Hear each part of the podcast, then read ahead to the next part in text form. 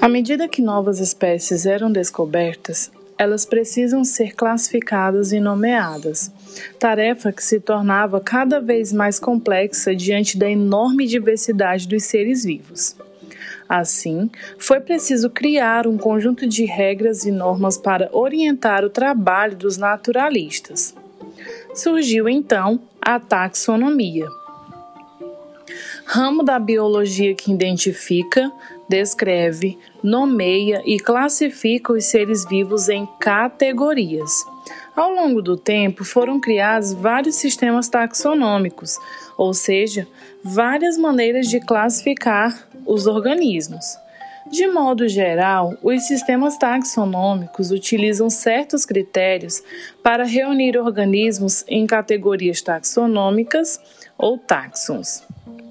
Tais categorias são subdivididas em outros táxons, obedecendo a uma hierarquia, que vai do grupo mais abrangente ao mais restrito. No século XVIII, o sueco Linné, ou Linneu em português, passou grande parte da sua vida estudando, classificando e nomeando espécies de plantas e animais. Para Linneu, a natureza está dividida em três reinos vegetal, animal e mineral.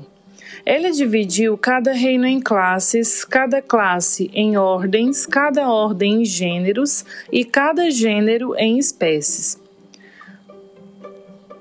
A contribuição mais importante de Linneu foi estabelecer as regras de nomenclatura científica, que ainda são válidas atualmente.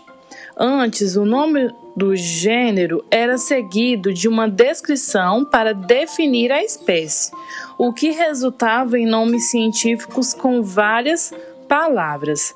Linneu reduziu os nomes das espécies a apenas duas palavras. A primeira, para o gênero, e a segunda, que deve ser acompanhada da primeira, para a espécie. Esse tipo de nomenclatura ficou conhecido como binomial. Alguns exemplos de nomes científicos: Homo sapiens, que se refere ao ser humano, Boa constrictor, que se refere à jiboia. Além de binomiais, os nomes científicos devem obedecer a algumas regras simples quando são escritos tomando o nome científico do ser humano como exemplo. O gênero deve ser gravado com a inicial maiúscula, ou seja, o H de homo maiúsculo.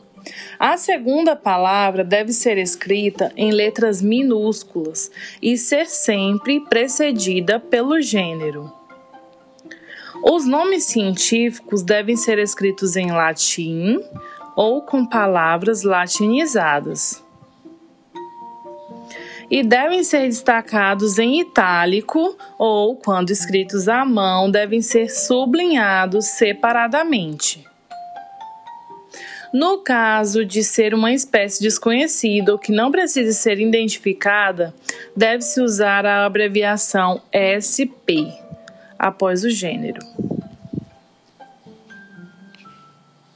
Além das categorias taxonômicas usadas por Linneu, outras foram incluídas nos sistemas de classificação, como a de filo e a de família. Atualmente, os táxons mais usados são do mais abrangente para o mais específico: reino, filo, classe, ordem, família, gênero e espécie. Assim, espécies agrupadas formam gêneros, que por sua vez são agrupados para formar famílias e assim sucessivamente.